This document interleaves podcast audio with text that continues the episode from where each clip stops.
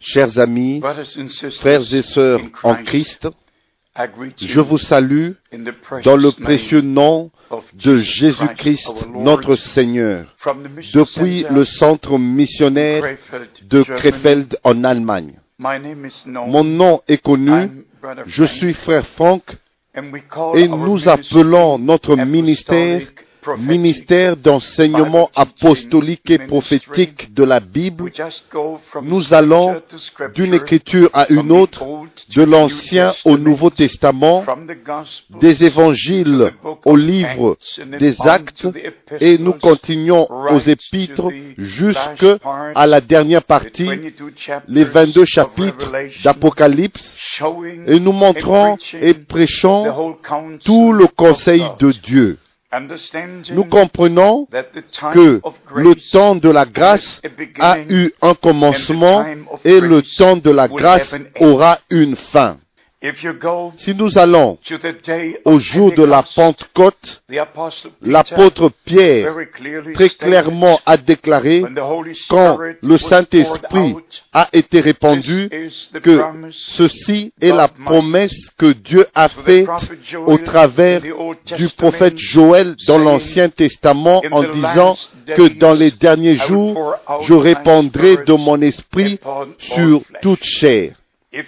Si nous allons dans le livre 1, d'Hébreux au chapitre 1, 1, verset 1, there là, il nous est dit, après avoir autrefois à plusieurs reprises et de plusieurs manières parlé à nos pères par les prophètes, Dieu, dans ces derniers temps, nous a parlé par le Fils. So we understand Alors nous comprenons que les derniers jours ont commencé au temps où le Nouveau Testament a commencé, quand l'Église a été établie après que le prix de notre rédemption a été payé, le sang de l'agneau de Dieu a été versé, sa vie a été donnée pour la rédemption de notre âme, pour le pardon de nos péchés.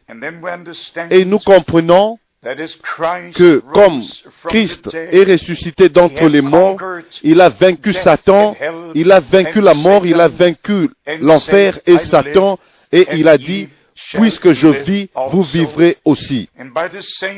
Et par la même puissance de Dieu qui a été manifestée dans la résurrection, nous sommes nés de nouveau par le même esprit, par la même parole, par la même puissance de Dieu, et nous entrons dans le royaume de Dieu par la nouvelle naissance. Et bien sûr, conformément aux Écritures, nous avons été placés comme membres dans le corps de Christ, où Christ est la tête. Nous pouvons le lire dans plusieurs endroits, dans 1 chapter Corinthiens, 12, au chapitre 12, beginning with verse 12. en commençant à partir du verset one Spirit, 12. we're Par un seul esprit, nous avons été baptisés dans un seul corps pour former un seul corps. Et le Seigneur de gloire a placé des différents ministères dans l'église du Nouveau Testament.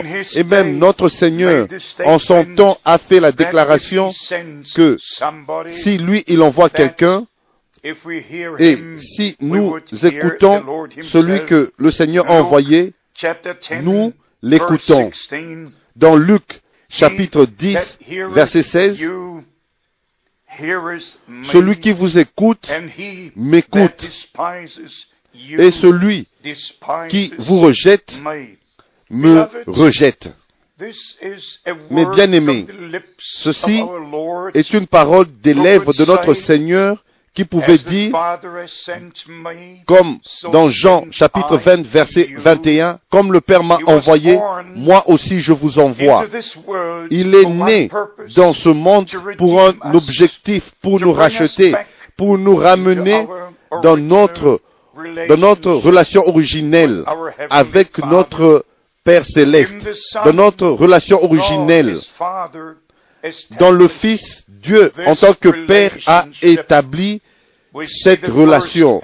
Nous voyons le premier Adam et nous voyons le dernier Adam.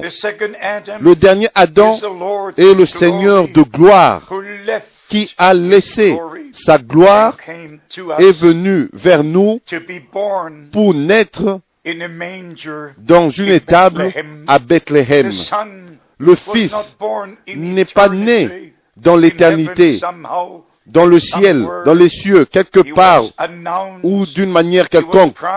Il a été annoncé, il a été promis partout dans l'Ancien Testament, tout au long de l'Ancien Testament, et il est né au commencement du Nouveau Testament pour un grand objectif, pour un grand but, afin que tous les enfants de Dieu soient restaurés dans leur relation originelle avec leur Père céleste. C'est comme ça que le Fils de l'homme pouvait prier, notre Père qui est aux cieux, que ton nom soit sanctifié. Nous sommes inclus, Christ, le Fils de Dieu, le premier-né, le premier-né d'entre plusieurs frères.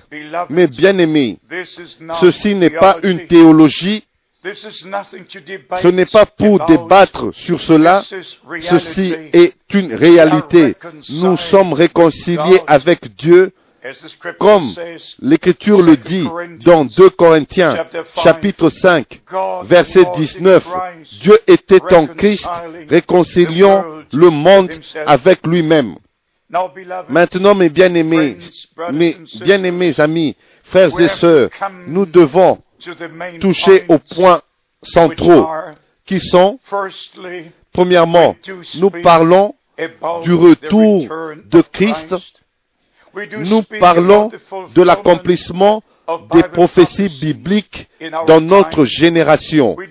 Nous parlons de l'appel à sortir de la véritable Église épouse. Et nous parlons de la préparation jusqu'au moment où le scellement par le Saint-Esprit va s'accomplir conformément à Éphésiens chapitre 1, verset 13 et selon Éphésiens chapitre 4 au verset 30. Le scellement s'accomplit, se fait après que nous ayons reçu la parole de la vérité. Mais bien aimés, nous devons comprendre et plus que cela, nous devons expérimenter tout ce que Dieu nous a accordé au travers de Jésus-Christ, notre Seigneur. Retournons à ce que nous avons dit au commencement, que dans les derniers jours, Dieu répandra son esprit. Parce que dans ces derniers jours, il a parlé, il nous a parlé dans son Fils, par son Fils. Alors, 2000 ans sont venus et sont passés qui sont reconnus comme les derniers jours, mais maintenant nous atteignons la fin des derniers jours. et c'est seulement un jour qui est laissé selon, qui demeure encore selon l'écriture. Il y a seulement un jour en plus qui demeure. Et ce jour en plus est appelé le dernier jour. J'aimerais lire dans Luc au chapitre 9, verset 27. Je vous le dis en vérité, quelques-uns de ceux qui sont ici ne mourront point qui n'aient vu le royaume de Dieu. Mais bien aimés, il y a plusieurs expressions déclarations dans l'Ancien et le Nouveau Testament qui sont facilement mal compris à moins que nous prenions ces déclarations dans d'autres écritures pour les mettre vraiment à l'endroit où elles appartiennent. Notre Seigneur a dit, il y a plusieurs de ceux qui sont ici qui ne verront point la mort jusqu'à ce que ils aient vu le royaume de Dieu venir. Si nous allons dans Matthieu chapitre 3, Jean-Baptiste a prêché, le royaume de Dieu est proche. Si nous allons dans Matthieu chapitre 4, notre Seigneur a prêché, le royaume des cieux est proche. Si nous allons dans Luc chapitre 16, verset 16, la loi et les prophètes ont été jusqu'à Job et dès lors le royaume de Dieu est annoncé. Mais bien aimé, au jour de la Pentecôte, le royaume de Dieu a été établi sur la terre. Les 120 étaient rassemblés. L'Église du Nouveau Testament a été appelée à l'existence. Un organisme vivant du Dieu vivant. Avant, c'était Dieu avec nous. Emmanuel en Christ. Et depuis le jour de la Pentecôte, c'est Dieu en nous, Christ en nous, espérance de la gloire. Maintenant, nous devons comprendre des Écritures que le temps, le temps dans lequel nous vivons. Si nous allons dans Jean chapitre 5, là, il nous est parlé de notre Seigneur au sujet de la résurrection. Et les choses ne sont pas encore mises dans, d'une manière d'être enseignées. C'est juste une déclaration et je vais vous le lire dans Jean chapitre 5 verset 29. Ceux qui auront fait le bien ressusciteront pour la vie, résurrection de vie. Mais ceux qui auront fait le mal ressusciteront pour le jugement, la résurrection de jugement. Ici, nous n'avons pas le temps, la période du règne de mille ans et déjà, il nous est parlé entre il nous est parlé de cela entre les deux résurrections. Il nous est seulement parlé de la résurrection, de la résurrection pour la vie et de la résurrection pour le jugement. Et si nous allons dans le chapitre suivant, dans Jean chapitre 6, nous allons lire Jean chapitre 6 à partir du verset 39. Or, la volonté de celui qui m'a envoyé, c'est que je ne perde aucun de tous ceux qu'il m'a donnés, mais que je les ressuscite au dernier jour. Avant que nous parlions des derniers jours, maintenant, notre Seigneur parle du dernier jour comme le jour de la résurrection. Et aussi, au verset 40, la volonté de mon Père, c'est que quiconque voit le Fils et croit en lui ait la vie éternelle et je le ressusciterai au dernier jour. Vous pouvez continuer de lire le même chapitre et quelquefois, et parfois nous trouvons encore dans le verset 44 et encore au verset 54 et je le ressusciterai au dernier jour. Si nous allons dans Apocalypse chapitre 20, il nous est parlé de la première résurrection et aussi de la deuxième résurrection. Dans Apocalypse chapitre 20, nous lisons au verset 5, les autres morts ne revinrent point à la vie jusqu'à ce que les mille ans soient accomplis. C'est la première résurrection. Alors la première résurrection s'accomplit au commencement du dernier jour et la dernière résurrection, la seconde résurrection pour le trône blanc. Le jugement du trône blanc s'accomplit à la fin du dernier jour. Il est dit encore au verset 6, Heureux et saints ceux qui ont part à la première résurrection.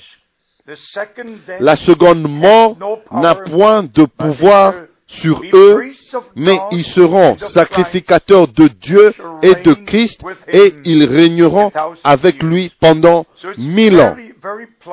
Ça, c'est vraiment clair, c'est clair dans les Saintes Écritures et nous voyons l'ordre divin, comment les choses sont placées dans le plan merveilleux de Dieu, le plan merveilleux du salut de Dieu. Maintenant, allons au point. Comme nous avons touché le terme, le dernier jour, le jour de la résurrection, le jour quand les jugements vont venir, le jour où Dieu va appeler les hommes à rendre compte. Maintenant, nous comprenons que avant ce dernier jour arrive, Dieu devait envoyer un ministère prophétique. Et mes bien-aimés, mes chers amis, frères et sœurs, Je peux aller partout dans le monde et prêcher un évangile général et laissant ces choses importantes et bien sûr je serai appelé un séducteur au jour du jugement et je n'écouterai, je n'entendrai pas ces paroles.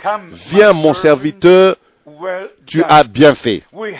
Nous devons reconnaître que la prédication de l'évangile éternel à toutes les nations, chaque promesse que Dieu a faite dans sa parole doit être inclue sur la restauration, sur l'appel à sortir, au sujet de la préparation, de notre préparation pour rencontrer le. Seigneur quand il viendra. Et bien sûr, pour un tel ministère, nous avons besoin.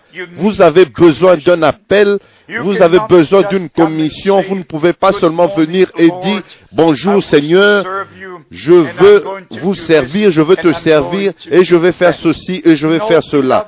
Non, mes bien-aimés, au commencement, depuis le commencement du temps, Dieu a appelé et Dieu a donné des instructions. Il a donné une commission à chacun de ses serviteurs dans l'Ancien et aussi dans le Nouveau Testament. Et puis, si vous allez dans les quatre évangiles, il nous est parlé du ministère de Jean-Baptiste. Comment il est venu et comment il a accompli, rempli son ministère et comment le Seigneur l'a béni et ceux qui en fait étaient destinés à recevoir son ministère sont sortis pour le voir. J'aimerais vous le lire dans Luc chapitre 7 from verse 19, à partir du verset our Lord speaks about 19, John the Baptist. Notre Seigneur a parlé de Jean-Baptiste et de son ministère. And in verse 25, Et au verset asking, 25, il "But pose cette question. Mais qu'êtes-vous allé voir un homme raiment?" vêtu d'habits précieux verse 26, Et au verset 26, But what qu'êtes-vous donc allé voir? Un prophète? Oui, vous dis-je, et plus que, plus qu'un prophète. Et pourquoi Plus qu'un prophète? Tous les prophètes ont prophétisé de la venue de Messie. Ils ont prophétisé du jour du salut. Ils ont prophétisé de la grâce qui sera, qui viendra à 27, nous, qui devait venir à nous. Et au verset of 27, whom il est it dit, c'est celui dont il est écrit, voici, j'envoie mon messager devant ta face. Pour préparer ton chemin devant toi. Le ministère de Baptist Jean-Baptiste, en rapport en ce rapport était plus grand que le ministère de tous les prophètes parce que il n'a pas prophétisé que le Messie allait venir. Il a Behold, vers le Messie et il pouvait dire, voici l'agneau de Dieu qui ôte les péchés du monde. Mais je voudrais que vous réalisiez ce que notre Seigneur a confirmé au verset 27. En fait, c'est dans Malachie au chapitre 3, verset 1. C'est celui dont il est écrit, voici, j'envoie mon messager devant ta face.